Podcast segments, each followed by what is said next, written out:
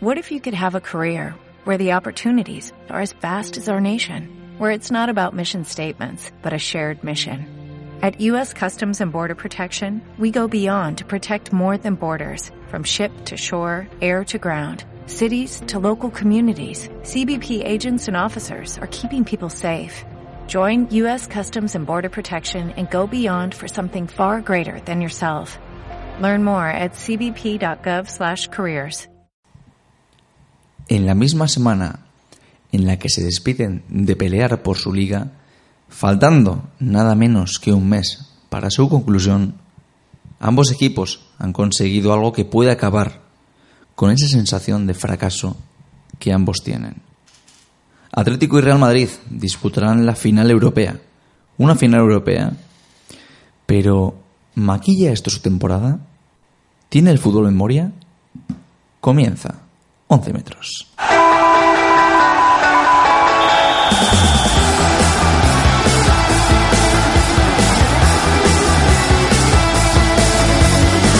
Estás escuchando 11 metros.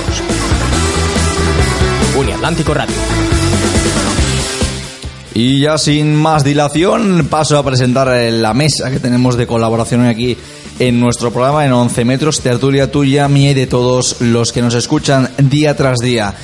Saludo a Dani Ruiz, que hoy está aquí para, para colaborar un poquito con el programa. Hacía mucho que no veíamos a nuestro gran amigo Dani Ruiz, al que saludo ya sin más dilación. Dani, ¿qué tal? Estoy muy contento de volver. Hacía ya unos cuantos programas que no estaba aquí y la verdad lo echaba de menos. Ya lo creo y te hemos echado mucho de menos y la audiencia así lo ha atestiguado en redes sociales que nos han pedido que dónde estaba la voz de Dani Ruiz, un aficionado del fútbol internacional sobre todo, que no se define entre Barça o Madrid y es algo que a la audiencia le ha gustado mucho. Nos hubiese gustado que en el programa estuviesen más voces. Hoy, como ven, solo hay solo están escuchando dos voces porque nos tenemos eh, ausencia de colaboradores en el programa. Estábamos esperando a Jaime del Campo, que debió tener alguna intercedencia para que no le ha permitido estar en nuestro programa. Tampoco estará María Torices, recientemente operado, al que mandamos un fuerte, un fuerte abrazo. Está recuperándose en Reynosa y echaremos de menos su diagnóstico de la Serie A italiana.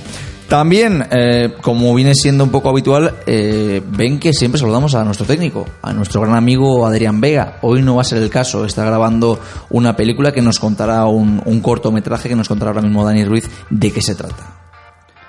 Pues la verdad, todavía no ha llegado esa información a mí, pero sí que he estado ahí un poco eh, visionando cómo lo están gestionando y parece ser que tiene muy buena pinta. Están unos cuantos colaborado- colaboradores eh, y compañeros nuestros ahí participando y, y hay que verlo. ¿Y ese cortometraje contaba con algún tutor especializado? Con el profesor Nacho Solana y... Y ya. Y solamente con el profesor Nacho Solana. Lo que quería saber, Dani, porque antes habíamos estado hablando en la previa un poco de, de todo ello y quería que, que contases un poco por qué se debe la ausencia de, de nuestro compañero Adri Vega. También tendremos a un gran compañero de nuestra casa, un gran amigo que nos manda siempre las crónicas del Racing de Santander, nuestro compañero Alex, que al que intentaremos llamar por teléfono para que nos cuente un poquito la actualidad del conjunto racinguista para ver si, si encara finalmente o no ese, ese playoff de ascenso a la segunda división B. Pero antes de nada vamos a pasar ya a hablar eh, de una nueva competición. Vamos a pasar a hablar de algo que ya pues tiene poco interés esta temporada decíamos que no tenía casi interés. Ahora mismo en la que ya hay un campeón va a bajar mucho más el interés. Estoy hablando, cómo no, de la Liga Santander.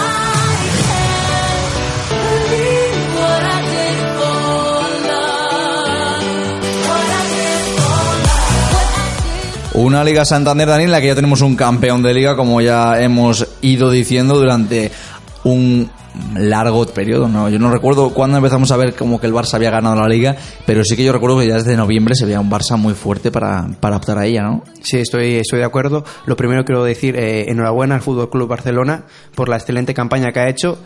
Creo que desde el partido que fue eh, el Atlético de Madrid al Camp Nou a jugar un partido de liga y fue con un excelente gol de Leo Messi, creo recordar, de falta directa. Correcto. Cuando el Barça ya se vio ahí, yo creo que se vieron ya campeones y efectivamente el otro día en, en Riazor lo certificaron y como he dicho, felicidades a- al equipo catalán. Felicitamos, por supuesto, al conjunto catalán, al conjunto que ha optado, ha ganado el doblete. Recordemos que la semana anterior había ganado al Sevilla en Copa del Rey y lo destacado de todo esto es que tiene un partido menos que el, que el Atlético Madrid y a falta de prácticamente cuatro, partidos para, acabar la liga, a falta de, un mes para que finalizase la competición, el Barça ya es campeón de liga, algo que como ha dicho Dani, desde que ganó al Atlético Madrid se veía muy, muy cerca porque la verdad es que durante toda la liga, y me compartirá este diagnóstico la mayor parte de la audiencia, eh, se hacía la broma desde Barcelona del A19, A17, A16 sobre el Real Madrid, pero se obviaba al Atlético Madrid que estaba a 11, a 8, no, no tiene una distancia tan grande como la que tiene actualmente, que son 11 puntos con un partido menos, que, que, realmente igual al ser el clásico ahora mismo, el que viene, pues igual no suma nada el Barça o suma un punto nada más, pero sí que es cierto que, tiene un amplio colchón que le ha permitido ser campeón de liga a falta de, un mes y una semana. Prácticamente le valía con empatar en, en Reazor para ser campeón de, liga. Lo que quiere decir con todo esto es que el Barça eh, se vio durante un tiempo muy largo que como que se le veía campeón de liga porque en noviembre el Madrid prácticamente había renunciado a ganar la liga, tenía una ventaja el Barça sobre el eh, bestial, creo que eran ya 14-15 puntos los que tenían el mes de noviembre sobre el conjunto sobre el miento, unos 11 puntos se tenía yo creo sobre el Fútbol Club Barcelona pero nunca se miró al Atlético Madrid como un, candidato a optar por el título, pero finalmente sí que el Barça cosechó una serie de tropiezos, una serie de empates en esta segunda vuelta que le acercaron mucho más al directo y que llegó a estar a 5 puntos para llegar al, al enfrentamiento directo con el Fútbol Club Barcelona en el Camp Nou, que finalmente decantó un eh, astro del fútbol, uno de los, eh, por qué no decirlo, para mí el mejor eh, futbolista de la historia, Leo Messi. Dani, con todo esto, vamos a repasar si te parece un poquito la liga, cómo ha quedado en general, que todavía la verdad es que queda bastante, pero no hay una gran aliciente en cuanto a quién puede ganar la liga o quién puede descender, porque ya hay tres equipos descendidos, son el Málaga, Las Palmas y el Depor, que hay que recordar sobre el decimoséptimo, que es el que está un poco por encima del, descenso, el Depor pierde 12 puntos. O sea, ¿qué te parece que haya tanta desigualdad en cuanto a el campeón y los tres que descienden? O sea, hay una, no hay una aliciente a falta de un mes de quién va a bajar o de quién va a ganar la liga.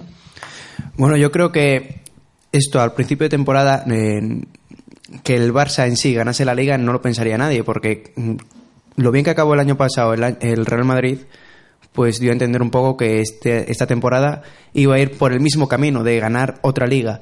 Pero es verdad, la diferencia del Barça ha sido abismal. También quiero destacar que el Atlético de Madrid, a pesar de quedar segundo, ha hecho muy buena campaña. Lo que pasa es que es el Barça el que ha hecho una tremenda campaña. Es el Barça el que eh, ha hecho una campaña de récord sin perder ni un partido. También quiero destacar eh, la diferencia que hay entre el Levante y el Deportivo, con el Deportivo ya descendido. Eh, yo me fijo en un dato que el Levante estaba a dos puntos, creo, del descenso y lleva ocho partidos sin perder. O sea, si este Levante hubiese, eh, tal y como comenzó la liga, si hubiese seguido el ritmo que lleva ahora, podríamos hablar de un Levante europeo. De hecho, el otro día al acabar el partido del, de Levante con el, con el Sevilla, creo recordar, eh, un compañero de Bean Sports le preguntaba al, al, técnico levantino que realmente se le está haciendo corta la liga porque realmente si sigue unas jornadas más el Levante se, puede plantar muy arriba, ¿eh? porque lleva una racha que es que es eh, totalmente imparable, ¿no? El, el, Levante tras la destitución de Juan Ramón López Muñiz, un técnico que en Cantabria no trae muy buen recuerdo por su paso por el Racing de Santander. Recordemos, fue el entrenador que entrenó al Racing aquel famoso año de la UEFA y que no hizo una campaña acorde a lo que a lo que se le pedía en un principio a un técnico que cogía un equipo que había quedado sexto la temporada anterior. Con todo esto y con un poquito más, quiero preguntarte, Dani, también un poquito sobre la, la UEFA Europa League y su posible eh, llegada. Eh, recordemos, al ser el Barça campeón de, de, esta, de esta Copa del Rey, hay tres equipos que entran a, a la Europa League. Uno es el Betis, que va quinto, otro es el Villarreal que va sexto y ahí va a haber una pelea importante por el séptimo puesto, en el que está el Getafe manda con 49 puntos, le sigue el Sevilla con 48, también con 48 puntos está el Girona y el décimo es eh, la Real Sociedad también con en este caso con perdón con 46 puntos. Si seguimos un poco, bueno, pues podemos tener también hasta al Celta que tiene 45 y al Eibar que es decimosegundo con 44. Hay ahí una gran cantidad de equipos, unos seis equipos para un puesto. Eh, teniendo en cuenta que el Getafe es el que manda con 49 y el que menos es el Eibar con 44, ¿qué equipo ves favorito? ¿Ves al Girona con posibilidades de entrar en UEFA? ¿Ves al Sevilla, pues, que tiene unos jugadores importantes para estar ahí? Mm, Vamos a ver, eh, para empezar, yo creo que hay que decir que el Betis tiene posibilidades de entrar en Champions primero. Si el Valencia eh, no suma ningún punto lo que resta de temporada. Pero vamos, eso es muy difícil. Pero que sea en Europa League ya, es matemático. Eh, otra cosa que, quiero destacar es que mm, nadie pensaría que tanto el Girona como el Getafe, dos equipos eh, ascendidos este año, eh, estuviesen tan cerca de entrar en Europa League. Eh, la labor de Bordalas en, en el Getafe, un equipo que, que juega bien, que ha cosechado resultados importantes, está ahí, es el que más cerca está de entrar en la pelea por el quinto puesto de Europa League. Pero yo creo que con la llegada de Joaquín Caparrós al Sevilla, eh, los jugadores se van a enchufar y creo que va a ser el Sevilla el que va a cosechar esa plaza europea.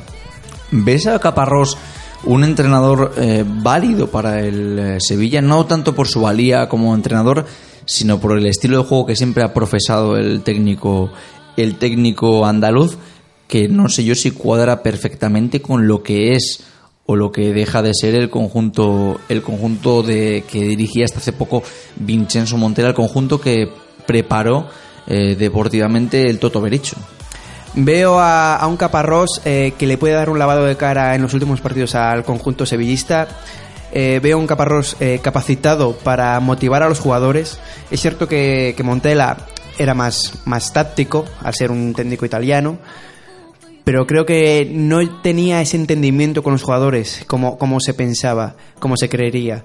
Creo que el bueno de Caparrós sí que tiene esa capacidad de generar un juego más acorde con el equipo, con, los, con las características de, de los jugadores del conjunto andaluz. Y como he dicho antes, creo que va a ser el Sevilla, el equipo andaluz, el que va a cosechar esa plaza europea.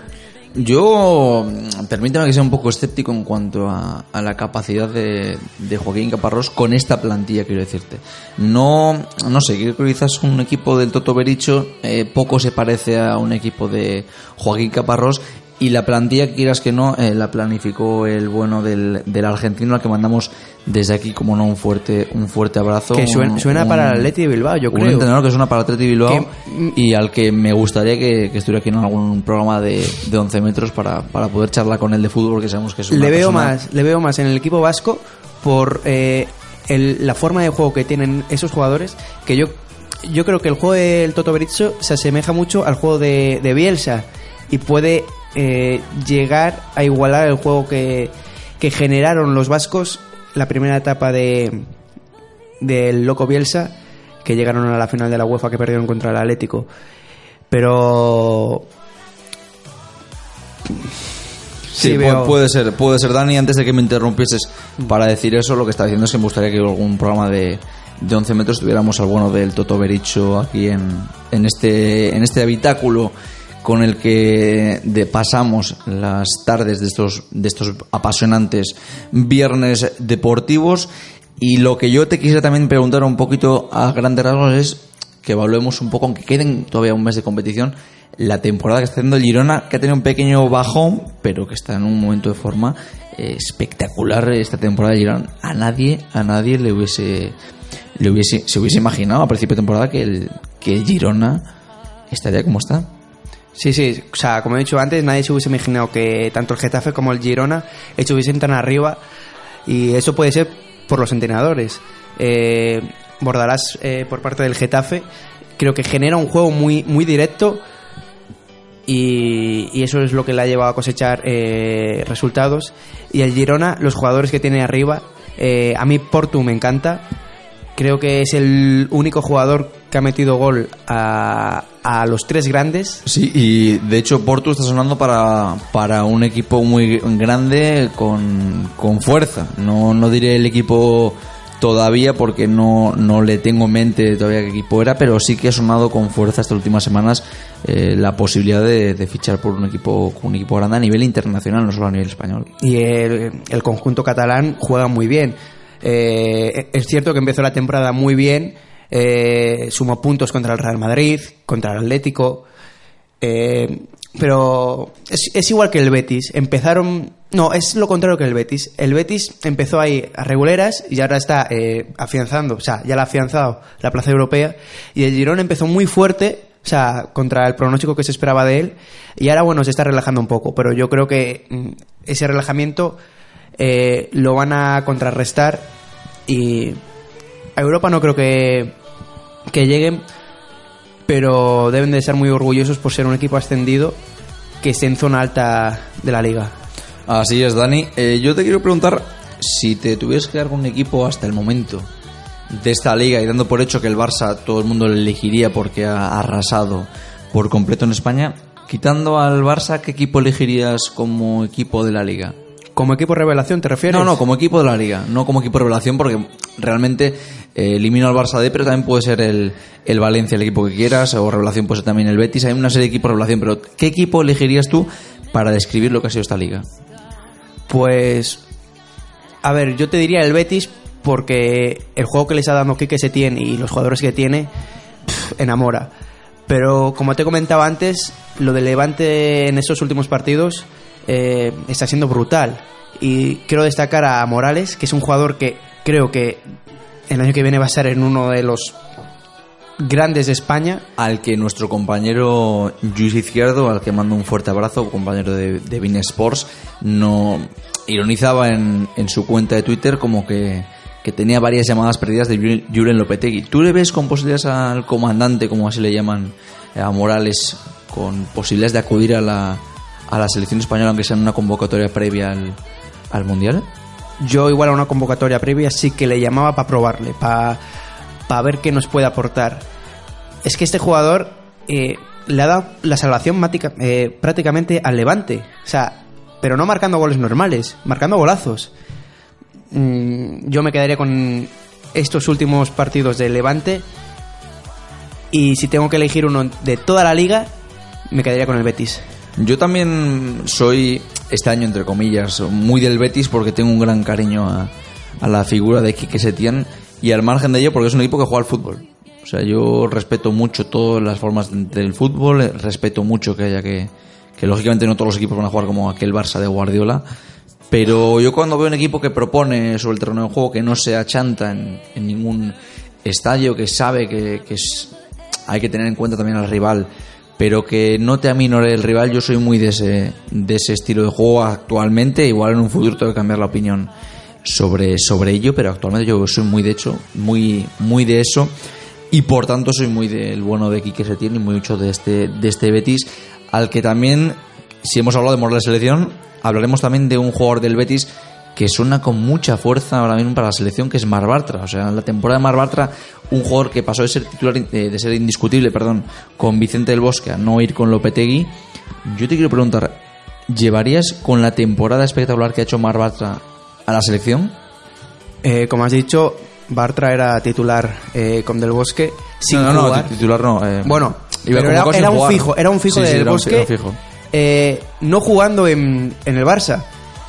Y cada vez que juega con la selección, eh, creo que su partido eran, o sea, sus partidos eran perfectos. A mí Bartra siempre me ha gustado, no en la selección, nunca le he visto, o sea, no le he visto tanto en, en el Betis o, o en el Barça y menos en el Dortmund. Pero cuando, cuando ha estado de titular en la selección, creo que ha hecho eh, Yo recuerdo un partido yo- perfecto. Yo recuerdo un partido contra Inglaterra tiene muy buena salida en de el balón. que el delantero centro de Inglaterra era Harry Kane y parecía un jugador de segunda B. O sea, Marrota hizo un partidazo jugando con Piqué de centrales y jugando de central izquierdo, que es un puesto en el que no había jugado, porque cuando jugaba en el Barça solía jugar por la por la derecha y la Yo, que, hizo muy bien Mar Bartra. Fíjate lo que te digo, prefiero llevar, eh, igual me comen por esto, pero prefiero llevar a Bartra que a Nacho. Mm, Opinable, yo soy mucho de Nacho. Eh, yo históricamente siempre he dicho que Mar Bartra me parecía un, un central superlativo a, a los demás jóvenes. Pero yo ahora mismo a Nacho lo veo muy bien. O sea, yo llevaría, yo llevaría los dos. Yo si me dan la, la opción a elegir, yo... Pero siempre era el debate, Piqué, siempre, siempre era el debate de, de Nacho que no juega en el, en el Madrid y Bartra que no juega en el Barça. ¿A quién llevas? ¿Por qué están esos dos aquí? Yo creo que cuando ha jugado Bartra, todos los partidos que ha jugado con la selección española, lo ha hecho muy bien. Sí, sí, sí. No, yo a Bartra le llevaba. Y aparte, en el Betis ha recuperado su confianza que había perdido en, en Dortmund. Un, un central que tiene una gran salida de balón. Yo creo que es el relevo natural de Piqué, que el Barça se equivocó no apostando por él. Y que, bueno, veremos a ver qué opciones tiene en el futuro para un mercado para el Fútbol Club Barcelona. Es un jugador que está cedido en el Betis. Es un jugador que por 10 millones le ficha al Betis prácticamente.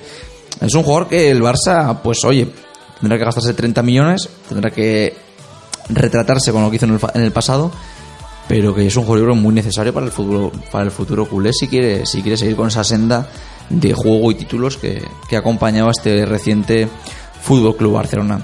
Sin eh, mucha más dilación, algún apunte que quieras hacer, eh, buen amigo Dani, sobre esta Liga Santander, algún apunte breve que haya por ahí. Mm, No, yo creo que está muy claro el dominio del Barça. Eh, el Atlético de Madrid creo que ha hecho muy buena campaña, igual que el, el- el Valencia. No puedo decir lo mismo del Madrid por lo que es históricamente el Madrid, porque al principio de temporada ha cosechado pocos puntos.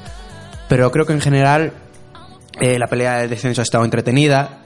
La pelea para entrar en, en Europa está siendo entretenida, porque hasta el último partido no vamos a saber eh, quién va a cosechar esa plaza creo que esta liga ha sido ha sido muy buena. Creo que tenemos que hacer una valoración positiva y, y decir que tenemos la mejor liga del mundo. La mejor liga del mundo que ha dicho mi buen amigo Dani. Antes de terminar con la Liga Santander, vamos a pasar a un apartado diferente que engloba también esta Liga Santander y que en todo el mundo eh, sabe de lo que estoy de lo que estoy hablando. Estoy hablando de que este fin de semana, este domingo, tenemos un partido especial. Tenemos el clásico. Ok. J'ai demandé à Scred de faire une instru simple. Parce que je vais dire des trucs simples. Parce que vous êtes trop cons. Ok. Simple. Basique. Basique. Ok. Les gens les plus intelligents sont pas toujours ceux qui parlent le mieux. Y así lo saben ustedes, este fin de semana hay clásico, ese partido que todo el mundo espera a lo largo de una campaña que este año tiene el menor aliciente posible, ¿no? Porque un equipo llega ya campeón de, de liga, el otro equipo, el, eh, el Real Madrid, en toda la temporada no ha disputado esta competición, entre comillas, por lo que, bueno, ¿se verá un partido bonito, Dani, o, o no tienes ninguna esperanza en que veamos buen fútbol? Vamos a ver, estamos hablando de un clásico. O sea, partido bonito, partidazo. ¿Crees que, Eh, te quiero preguntar, sí. con la final de Champions cerca, ¿crees que Zidane saldrá con todo? Bueno, pues eh, eso es una pregunta que le debemos hacer al bueno de Sisu. Es cierto que tiene a, a Esco tocado, Modric no sé si también está tocado, eh, Barán. Tiene, Eh, tiene mucho jugador por ahí renqueante, aparte yo- de lesionados como es el caso de Carvajal, pero al margen de ello, es que tiene un clásico en el que se te mete 5 el Barça. Eh, Es humillante, ¿eh? O sea, aunque al fin y al cabo acabes ganando la Champions, yo creo que es, yo creo que es humillante que te meta 0-3 en tu casa y 5 en el Camp Nou. Y estoy seguro que si les meten 5 van a decir, bueno, da igual, estamos en final de Champions, no pasa nada. Pero yo creo que en el recuerdo de los de los aficionados del Madrid les dará yo creo un 5-0, sin duda como si fuera como si fuera al revés. Este partido puede tener un aliciente especial en el sentido en el que Que no se juega nada, Cuando, no, un aliciente especial en el que bueno, pues cuando un equipo es campeón de liga se le hace el pasillo al día siguiente y esta vez Zidane en un acto que pocos cate- po- pocos catalogarían de deportivo no va a hacer el pasillo al Barça. ¿Qué, qué opinión te merece esto? A ver, a mí prácticamente me da igual, si hacen pasillo o no. Si la hacen, pues eh, muy bien por ellos, un gesto de respeto, un gesto de, de honradez, les aplaudo. Si no la hacen, pues que no la hagan. Yo, pues, igual tampoco lo haría, quién sabe. Es cierto que, que es campeón de Copa, campeón de Liga, y hay equipos que lo hacen. Pero yo darle tanta importancia como se le está dando a, a este acto me parece no lamentable, pero me da un poco igual. ya te No digo. eres, no eres tradicionalista en ese sentido de que No, cuando, no, no. cuando hay un campeón se le reconozca a través del pasillo. Te aseguro que si le hacen, no lo voy a destacar. No voy a decir, ¿qué caballeros el Madrid? Eh, lo han hecho. Es cierto que es un gesto de respeto, pero no lo voy a tener en cuenta. Y si no lo hacen, no lo voy a echar en cara. Bueno, hoy hay opiniones de todos los gustos, como, como bien sabemos. La verdad es que no sabemos qué pasará. Zidane ha dicho que no. Florentino, si se caracteriza por algo, es por no ser un. Ya te, te- te por, ser, digo, por ser más bien un caballero en este tipo de cosas. Y me imagino que igual hable algo con Zidane para no manchar la buena imagen que tiene el Real Madrid en España, ¿no? Te digo que si el Deportivo de La Coruña no hubiese hecho el otro día el pasillo de Riazor, en Riazor al Barça por la final de Copa, no le hubiesen dado tanta bola. O sea, No, no, hombre, lógicamente. e- e- es el mono de que sea el Barça y el Madrid, que llegue el Barça Lógicamente, campeón. también por, por ello, porque tiene la trascendencia que tiene aquel pasillo que le hizo Fran Rijkaard al Real Madrid, un, un caballero deportivo en el, en el campo, en el que dijo, bueno, hemos perdido la liga, el Madrid ha sido muy superior, eh, tengo que hacer el pasillo. ¿Sabes por es qué- cierto, es cierto, es sabes cierto, qué es cierto, Dan- es cierto, Dani, que, que con el Deport, contra el Granada, contra quien sea, no tiene tanta trascendencia como que el máximo rival te aplauda de esa manera eh, a, a ti. Pero sí que tienes razón en ese sentido en el que en, eh, si es el Depor y no lo hace tampoco pasaría gran, gran cosa. ¿Sabes por qué daría yo, haría yo pasillo? ¿Por qué? Pero no solo los jugadores del Madrid, sino los del Barça. Por el señor Andrés Iniesta. Por ese señor ¿Y haría qué- un pasillo. Mm, ¿Qué sentido tiene un pasillo a Iniesta en este caso? Un pasillo conmemorativo. Mm, No lo veo porque yo nunca no lo he visto tampoco a Casillas, no se lo he visto a Xavi Hernández, no se lo he visto a Carles Puyol, entonces yo no entiendo que se haya un pasillo de Iniesta. Respeto que haya gente como que haya pedido que se haga un pasillo de Iniesta. Yo creo que si se debe hacer un pasillo no se debe Es que desvirtuar el sentido del Iniesta, pasillo. Iniesta tiene ese- ese toque de que a todo el mundo le encanta. Iker Claro, Casillas, pero- eh, muy bien, me- tenía media España a su favor y media en contra por los catalanes. Xavi Hernández, lo mismo. Iniesta tiene a toda España prácticamente. Pero entramos en el, ter- en el terreno de favoritismos, no medir la carrera. Yo creo que Iniesta no tiene mejor carrera que esos que te he dicho anteriormente y no tiene, yo no le veo mucho sentido práctico hacer eso. Entiendo que en el último partido de liga haya un homenaje a Iniesta contra la Real Sociedad, sea el último partido de liga Iniesta en el Barça, eh, el último partido entre comillas como profesional. Yo entiendo que ahí se haga un, un pasillo, pero, pero la verdad que en el clásico como se pide, no acabo de entenderlo finalmente cómo puede, cómo puede ser este, Pero este bueno, caso. pero bueno eh, lo que te digo, que si lo hacen como si no, me da igual. Sí, yo, a ver, yo entiendo el argumento que quiere decir mucha gente, como dices tu buen, buen amigo Daniel, Daniel Ruiz Pernía, pero yo es la verdad que es eso, que bueno, a ver, es un clásico al fin y al cabo entiendo que haya gente que lo puede hacer, pero no le veo mucho sentido a la hora de la, de la verdad. Con eso te quiero decir, el Barça saldrá con todo. Pues yo creo que sí que debería, para dar una buena imagen, para finalizar. Había mucha gente en redes sociales que pedía a Zilesen, que darle el mérito a Zilesen tras su gran, tras su gran Copa del Rey en general, eh, darle esa oportunidad de que pueda ser el, el portero en este, en este clásico. Pues, ¿Tú, ¿Tú eso cómo lo ves? es que es Sí, muy yo, yo realmente cuando he leído eso es que no veo una diferencia abismal entre Ter Stegen y, y Jasper Silesen. O sea, es A ver. mejor Ter Stegen, pero no es, no es una diferencia que digas eh, es grande. No, es que a mí Chile se me parece... Es que eso de que los equipos eh, grandes tengan dos porterazos eh, en la plantilla y que solo juegue uno, no me convence.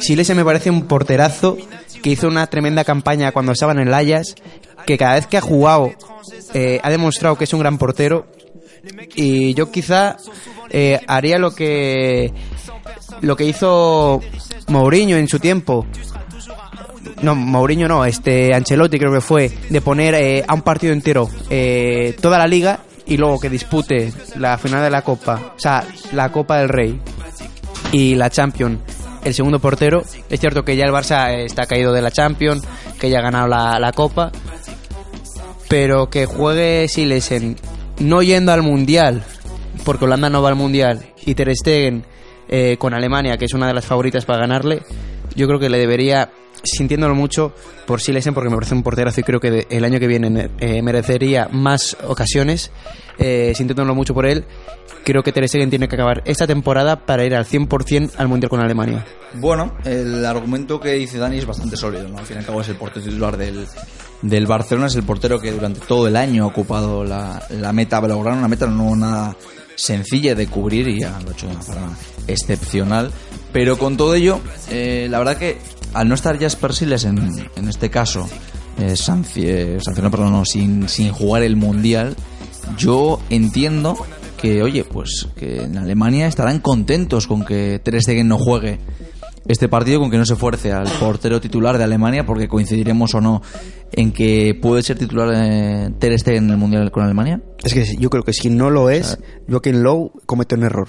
Sí, yo, yo la verdad que personalmente y lo, lo he pensado durante mucho tiempo. Creo que, que Neuer puede recuperarse, pero creo que es muy difícil igualar el nivel que ha tenido Ter Stegen a lo largo de esta temporada. Hombre. O sea, es un, es un guardameta que el año pasado dejó muchas dudas cuando, con la marcha de Claudio Bravo, pero que actualmente ha demostrado esa valía tanto con los pies como parando, como, como de personalidad que le ha dado un salto diferencial en la categoría de, de portero del fútbol Barcelona. ¿No es así, Dani? tiene esa, caracteriz- esa caracterización, esa característica, perdón, de, de jugar con los pies de portero alemán. Creo que ya lo dije en uno de esos programas que para mí no es el mejor portero del mundo, pero posiblemente sea el segundo. Pero vamos a ver. Para ti, Que o si- Black. Para ti, o Black o De Gea. Dani, entonces, has puesto el segundo, Para mí ahora mismo está es ya Oblak, Black mejor que él. Ter Stegen y De Gea. Yo, eh, con mi grupo de amigos, sí que hablamos bastante de este tipo de temas. Es algo que en la portería es un debate que no genera igual quién es el mejor futbolista en otros terrenos, pero sí que en la portería se ha juntado un periodo en el que hay cinco, cuatro porteros que se disputan la, la mayor categoría internacional, ¿no? Yo la verdad que soy mucho de Ter Stegen en el sentido en el que te, te da para juego, te da personalidad eh, parando, te da una serie de cosas que yo creo que Oblak no te ofrece en ese sentido. Quizás eh, a Ter Stegen le quitases la, el juego de pies y cambiaré el argumento. Igual te diría, pues a mí Jan Black me convence, me convence más. Lo que no hay cabe duda, yo creo que, que en sus respectivos clubes, eh, selecciones nacionales, no hay una duda de quién es el titular de todos ellos, ¿no, Dani? Bueno, yo creo que si Joaquín Lowe tiene la duda en Alemania de poner a Ter Stegen o a Neuer, creo que tiene un candidato que es Ulrich. Jan Ulrich, como lo dice con, con Sorna, nuestro buen Pues- amigo Dani Ruiz. A mí me parece muy mal que se le esté criticando tanto por esa actuación, que es verdad que ha decantado la eliminatoria, pero es que la gente que no ha visto la temporada del Bayern de Múnich, que ha estado prácticamente toda la temporada el portero titular, que es Neuer, de, de titular, eh, que la ha suplido con solvencia, eh, por un acto que sí que te decanta la Champions, se le critique tanto y se le tase de mal portero. Bueno, yo, la verdad, Dani, en ese sentido, al ser el portero en la liga alemana, que no es por desprestigiarla ni mucho menos, no tiene la capacidad que tiene la, la Champions League. Es cierto que, que, bueno, que nuestro buen amigo, que nuestro buen amigo Jan eh, Ulrich no ha rendido como se ha esperado de él. Yo creo, y en ese sentido sí que es cierto que puede haber eh, una pequeña crítica porque lo que no se entiende muy bien es lo que hizo en ese gol. O sea, yo realmente no lo intento entender, pero no, no, no lo comprendo con la ciencia cierta, ¿no? ¿Cómo, cómo vas ahí con las manos en, ese, en una cesión, ¿no? La verdad que tenía un poco la, la sorpresa en eh, todo ello y, y la verdad que vamos a pasar ya una nueva sección eh, aprovechando este hilo en el que nos has dejado con, con la intervención de Jan Ulrich, vamos a pasar a hablar de la Champions League, vamos a pasar de la competición que reina, parece ser Europa.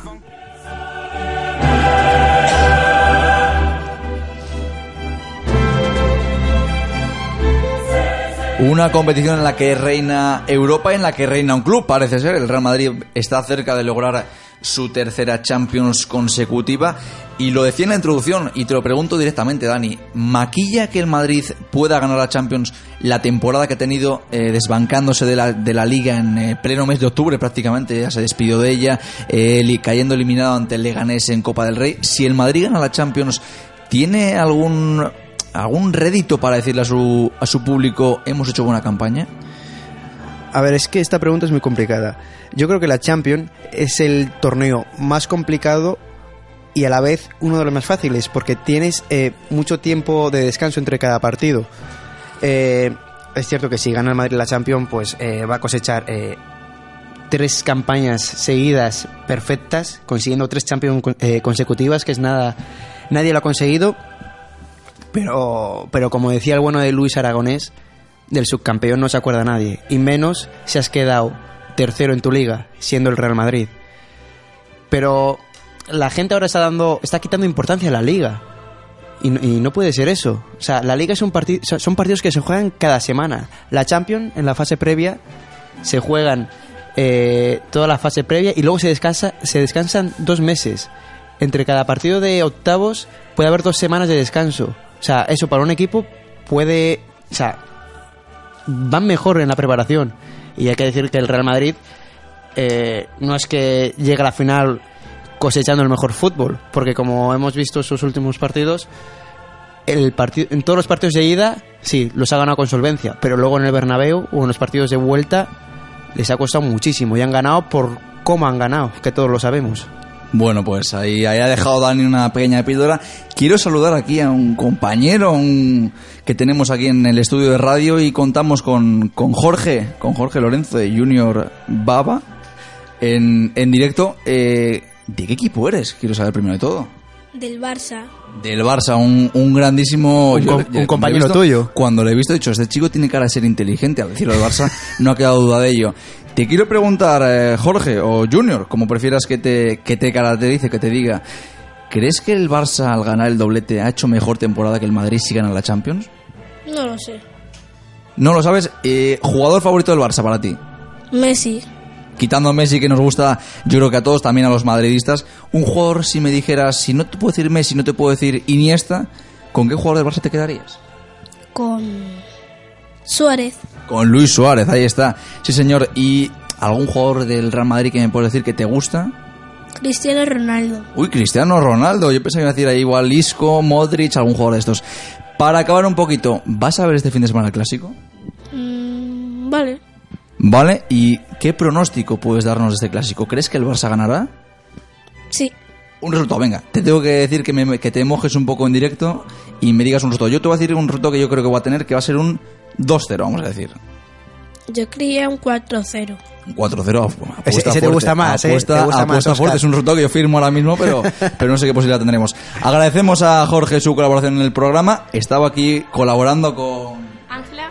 con Ángela, que estudia Cafiz.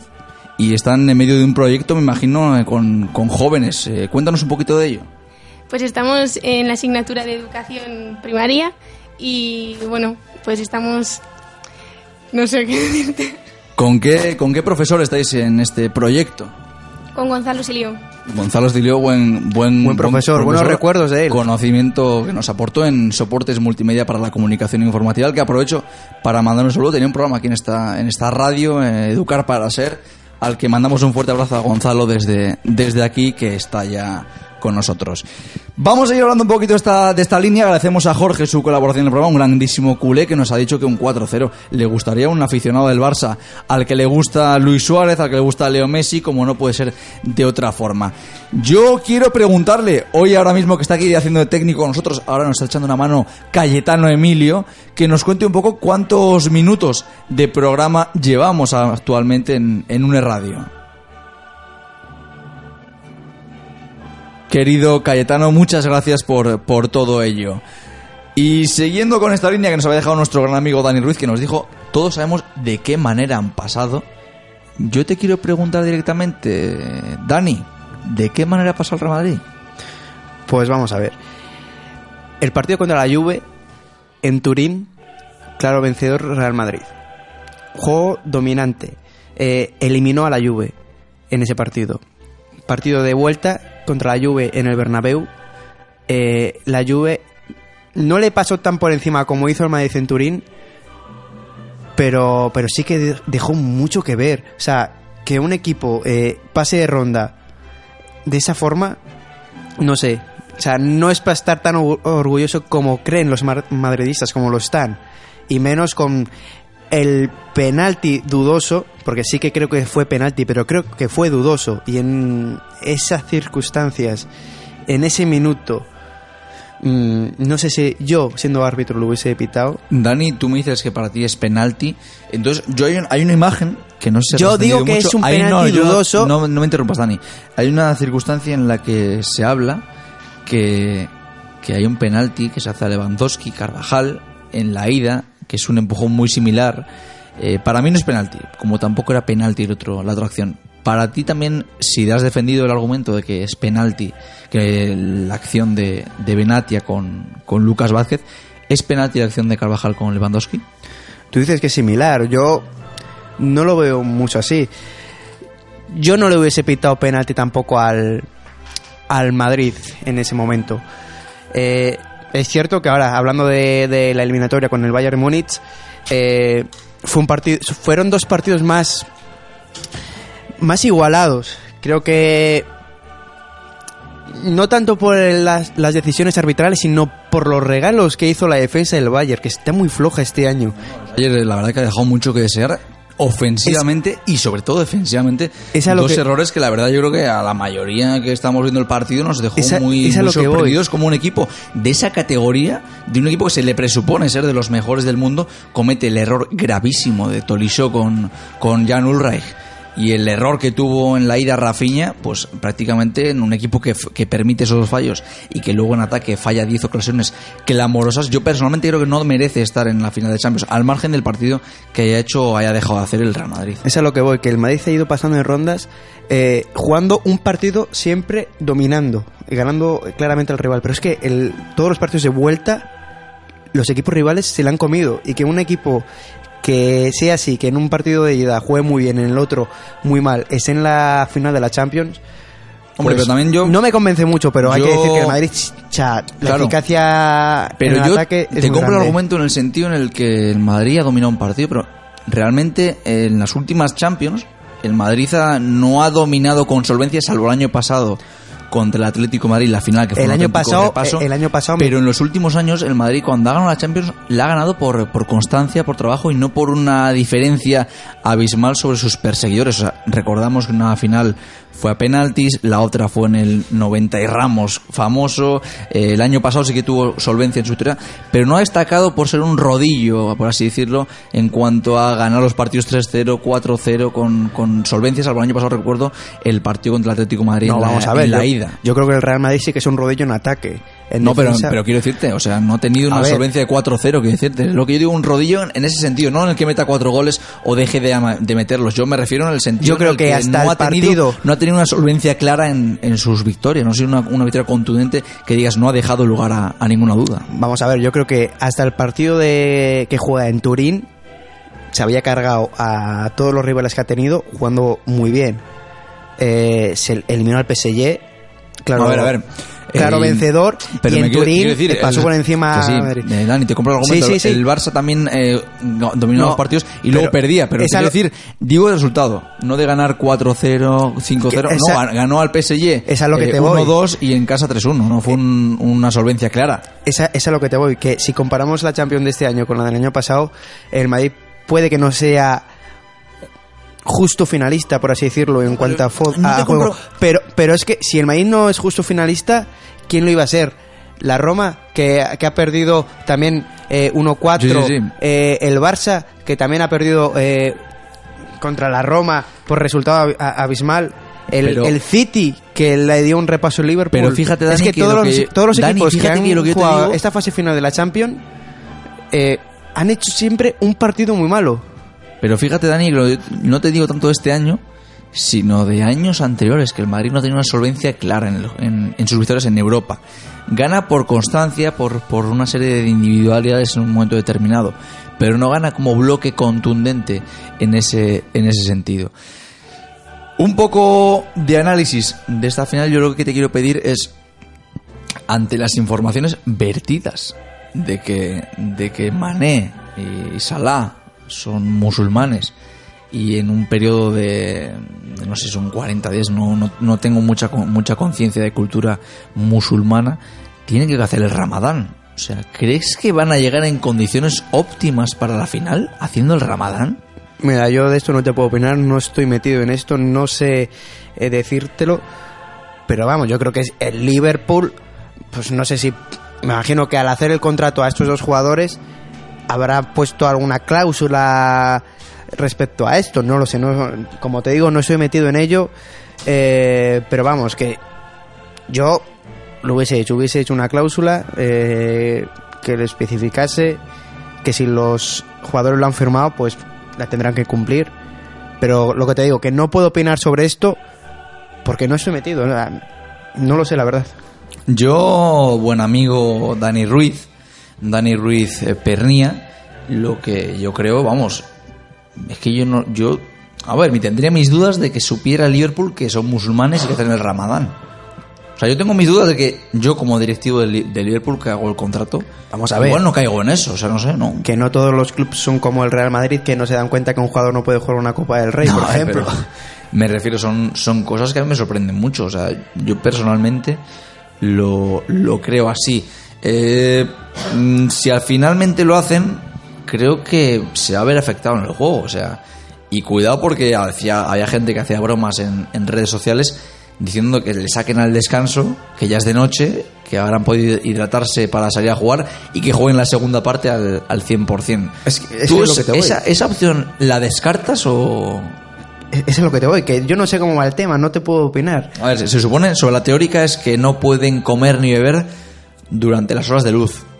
Pero es lo que, eso es lo que se presupone. Otra cosa es que luego se lleve a, cabo o no. No sé, Oscar, yo, yo creo que... O sea, si esto es verdad, yo creo que el Liverpool sí que debido tener una condición, una cláusula, algo en el contrato de esos dos jugadores, que estos dos jugadores lo han debido firmar y lo han debido establecer ya desde el principio. Pero vamos, que, que hipotéticamente te estoy, te lo estoy comentando, eh, que no tengo idea. lógica- Lógicamente, Dani, yo sé que no tienes esa información directa con la, con la directiva de Liverpool para poder saber ese tipo de cosas. Personalmente, y me gustaría que, porque me gusta una final con espectáculo, me gustaría que si estuvieran al 100% estos dos futbolistas, porque si no, la verdad que veo muy desequilibrada la final a favor del Real Madrid. Ya la veo de por sí desequilibrada, imagínate ya sin, sin sus dos Sí, sí, o sea, yo ahora mismo también la veo desequilibrada. Perdón, Oscar, mi compañero, por, por interrumpirte, pero quiero destacar la destitución del segundo de Klopp, que el otro día, en el partido de, de Roma, ya se vio lo que puede llevar a cabo esa destitución con el mal juego del equipo inglés. No sé si esto puede llegar a afectar eh, en los últimos partidos que queden de Premier y en la final de la Champions. Pues eh, es algo que yo también un poco sé hasta qué punto puede tener eh, conciencia de, de ello el conjunto, el conjunto inglés y qué, qué- qué capacidad puede, puede hacerle eh, cambiar en este sentido. Te voy a pedir una porra para la final de la Champions, aunque quede mucho y probablemente en otro tiempo me dirás otra. Un resultado para la final de la Champions, Dani. Es que es muy difícil, porque yo te diría encantado que gane el Liverpool. Pero es que. Es que va a ganar el Madrid. Mm, Yo, no, yo personalmente Va a ganar el lo Madrid. dije, lo dije el día que el Barça cayó, que no hay un equipo ahora mismo que pueda echar al, al Real Madrid que no sea el Barça. Pero Entonces, te voy a decir, va a ganar el Madrid, pero no sé de qué forma va a ganar. ¿estás insinuando, Dani, que va a ganar como ganó al Bayern o como ganó la Juve? Estoy insinuando que puede ganar por eh, error en la defensa de Liverpool, por...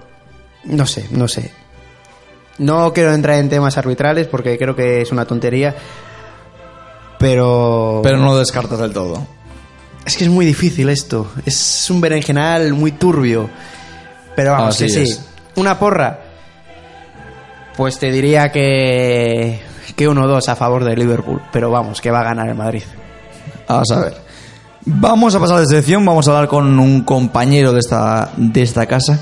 Vamos a llamar a Alex, a Alex García. Vamos a intentar contactar con él. Voy a intentar llamarle a, a ver si nos cuenta un poquito sobre la previa del Racing de Santander. Vamos a hablar con nuestro compañero Alex García.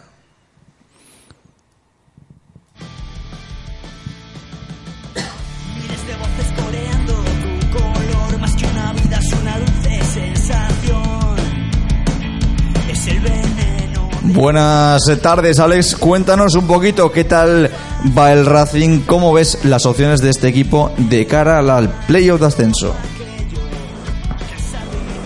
¿Qué tal, Oscar, compañeros? Pues eh, el Racing ya encarando esta última cole- últimos coletazos ya de la temporada, eh, visitando un estadio que va a ser muy complicado para el equipo cántabro, el estadio de Zubieta de la Real Sociedad B. Hay que recordar que la temporada está ya terminando, quedan tan solo dos partidos y el Racing viene de buenos resultados. Recordemos que no pierde desde marzo. Eh, un dato, la verdad es que esperanzador. Eh, el Racing siempre había acumulado alguna que otra derrota, pero en las eh, últimas semanas las cosas le están saliendo bastante bien al entrenador eh, cántabro, al, eh, al entrenador del equipo cántabro, a Carlos Pouso. Eh, por lo demás, bueno, pues eh, el Racing visita a su rival más importante en lo que resta ya de campaña. Recordamos que son dos partidos, el de la Real Sociedad B de este, de este domingo y también la semana que viene vendrá a visitar eh, el Sardinero un clásico, el eh, Real Unión de Irún, otro equipo fundador de la Liga Española, al igual que el cuadro racinguista, y que visita los campos de sport de Sardinero muchísimos años después. Pero vamos a hablar del partido de Zubieta, un partido que eh, según eh, están las cosas ahora mismo, se tilda importantísimo, vital para los intereses del conjunto de Carlos Pouso. El Racing debe ganar para estar peleando por eh, estar dentro del playoff. El empate sería arriesgar mucho la, la posición con respecto a lo que haga el Athletic B, porque recordemos que el, eh, ahora mismo el Golaveras está empatado con la Real Sociedad B, así que dependeríamos del global que desgraciadamente para el Racing no es muy esperanzador teniendo en cuenta todos sus eh, últimos partidos y todo lo que ha ocurrido durante la temporada. Eh, más aspectos de este partido. El Racing debe ganar, debe estar, debe estar muy pendiente de lo que hacen eh, los otros dos rivales. Hablamos, por supuesto, del Sporting B y del Mirandés, además del Athletic B, que recordemos ganó 8-0 al Lealtad de Villaviciosa. Dos rivales, tanto Sporting como Mirandés, que para que el Racing tuviera alguna posibilidad de ser campeón de grupo a final de temporada, tendría que pasar lo siguiente. El Mirandés tan solo podría sumar un punto de todos los que le restan, uno de seis. Y el eh, Sporting B debería perder ambos partidos. Así que un poquitín las cábalas son bastante complicadas. Debería deberían eh, alinearse los astros para que el Racing quedara primero de grupo. Pero bueno, esto es fútbol y al fin y al cabo esto, esto es muy variable y puede ocurrir prácticamente cualquier cosa. Vamos a hablar de lo que ha ocurrido durante la semana, porque recordemos que el Racing venía de ganar 2-1 al Logroñés en un partido que se complicó mucho en los primeros minutos, no hubo goles hasta la segunda mitad, eh, per- perdón, hasta, hasta bien avanzada la primera mitad, pero el Racing no tuvo gran presencia en área contraria. Estamos con lo mismo todas las semanas. Es un equipo que le cuesta mucho entrar a los partidos, que pasan los minutos y parece que no acaba de acoplarse al juego del rival y que y lo más alarmante de todo es que el rival sea quien sea consigue hacerse con la pelota antes que con el antes que el Racing y hacerse con el control del partido desgraciadamente para los intereses del equipo de Carlos Pouso, pero tuvo una una gran afluencia la semana pasada el eh, fichaje invernal Franco Acosta, un jugador que apenas había tenido protagonismo durante los primeros eh, comienzos de la segunda vuelta, una vez que comenzó eh, allá por el campo de las Arenas de Guecho y que hasta ahora pues eh, está funcionando bastante bien. Salió el otro día y consiguió hacerle gol al Logroñés y allanar el camino a la remontada eh, algo que en principio parecía que no iba a suceder, pero que gracias a ese gol de Franco Acosta y posteriormente al testarazo brillante de el toro Dani Aquino, bueno, pues dejó los tres puntos en los campos de Sport del Salinero. Buena semana, por lo tanto, para el Racing, que eso sí, ha tenido la comidilla esta semana en unas declaraciones de Julen Castañeda, que decía que con la intensidad con la que estaban entrenando el primer día y el segundo de la semana, no serían capaces de ganar a la Real Sociedad B y mucho menos pelear por el playoff. Así que toquecito de atención, por lo tanto, para los jugadores, que seguramente les va a venir muy bien. Otro dato interesante, más de 400 racinguistas van a desplazarse a Zubieta, van a ir a, a San Sebastián a ver este partido, acompañando al equipo, por supuesto, en el momento que más falta le va a hacer de toda la temporada. Va a necesitar el abrigo y el apoyo de toda la afición, va a necesitar, por supuesto, un buen juego por parte de los jugadores y también que Carlos Pouso esté acertado con los cambios y demás decisiones que tome durante el partido. Es un partido a domicilio, al Racing le ha costado mucho Y como bien nos ha dicho nuestro buen amigo Alex, al Racing le ha costado mucho a lo largo de esta temporada y esperemos que no tenga que acordarse de esa, de esa lástima. Vamos a pasar de sección, pero antes quiere mandarle Dani Ruiz un recadito a nuestro buen amigo, a nuestro buen amigo Alejandro García sobre su audio. Dani, Sí, sí. cuéntanos. O sea, yo le quiero desear buen viaje porque creo que está de camino aquí para ver el equipo de sus amores, el Real de Madrid. Ahí queda el mensaje para nuestro buen amigo, para nuestro buen amigo Alex García. Vamos a terminar con, con este programa de, de hoy de 11 metros, pero antes de todo ello, vamos a hacer una pequeña sección en la que ustedes bien eh, lo conocen, ¿no? Que esa sección eh, realizada en este último programa de 11 metros es una canción, eh, una sección, perdón, que tiene mucho que ver con, con cómo vamos a verlo, que es, cómo no, el juicio de 11 metros. Un juicio en el día de hoy que tiene una pregunta y múltiples respuestas. La primera pregunta y la más importante del día es si el Real Madrid y el Atlético de Madrid. Por clasificarse para jugar una final europea, maquilla su temporada en Liga Española y en Copa del Rey. Dani Ruiz responde. Vamos a ver, yo esto lo hemos hablado antes. Yo creo que, que no tienes que ganar una liga pa- para decir que, que has hecho una buena temporada si estás en una final de Europa. O, quedar segundo, como ha hecho el Atlético de Madrid, por ejemplo. Yo creo que. Voy a empezar por el Atlético. Creo que el Atlético sí que maquilla eh, la temporada que ha hecho. Ha hecho muy buena temporada eh, en Liga. O sea, quedando segundo, porque está segundo ahora. Y creo que una final de Europa League tanto como la. O sea, si la gana mucho mejor, porque está claro que mm, se clasifican, eh, tienen un puesto más. eh, o sea, no sé cómo va ahora mismo lo de el puesto de champion que, que da, pero matemáticamente quedaría eh, clasificado. Pero si no la gana, no es que haya hecho una mala temporada, quedando segundo en la Liga Española y llegando a una final de Europa League.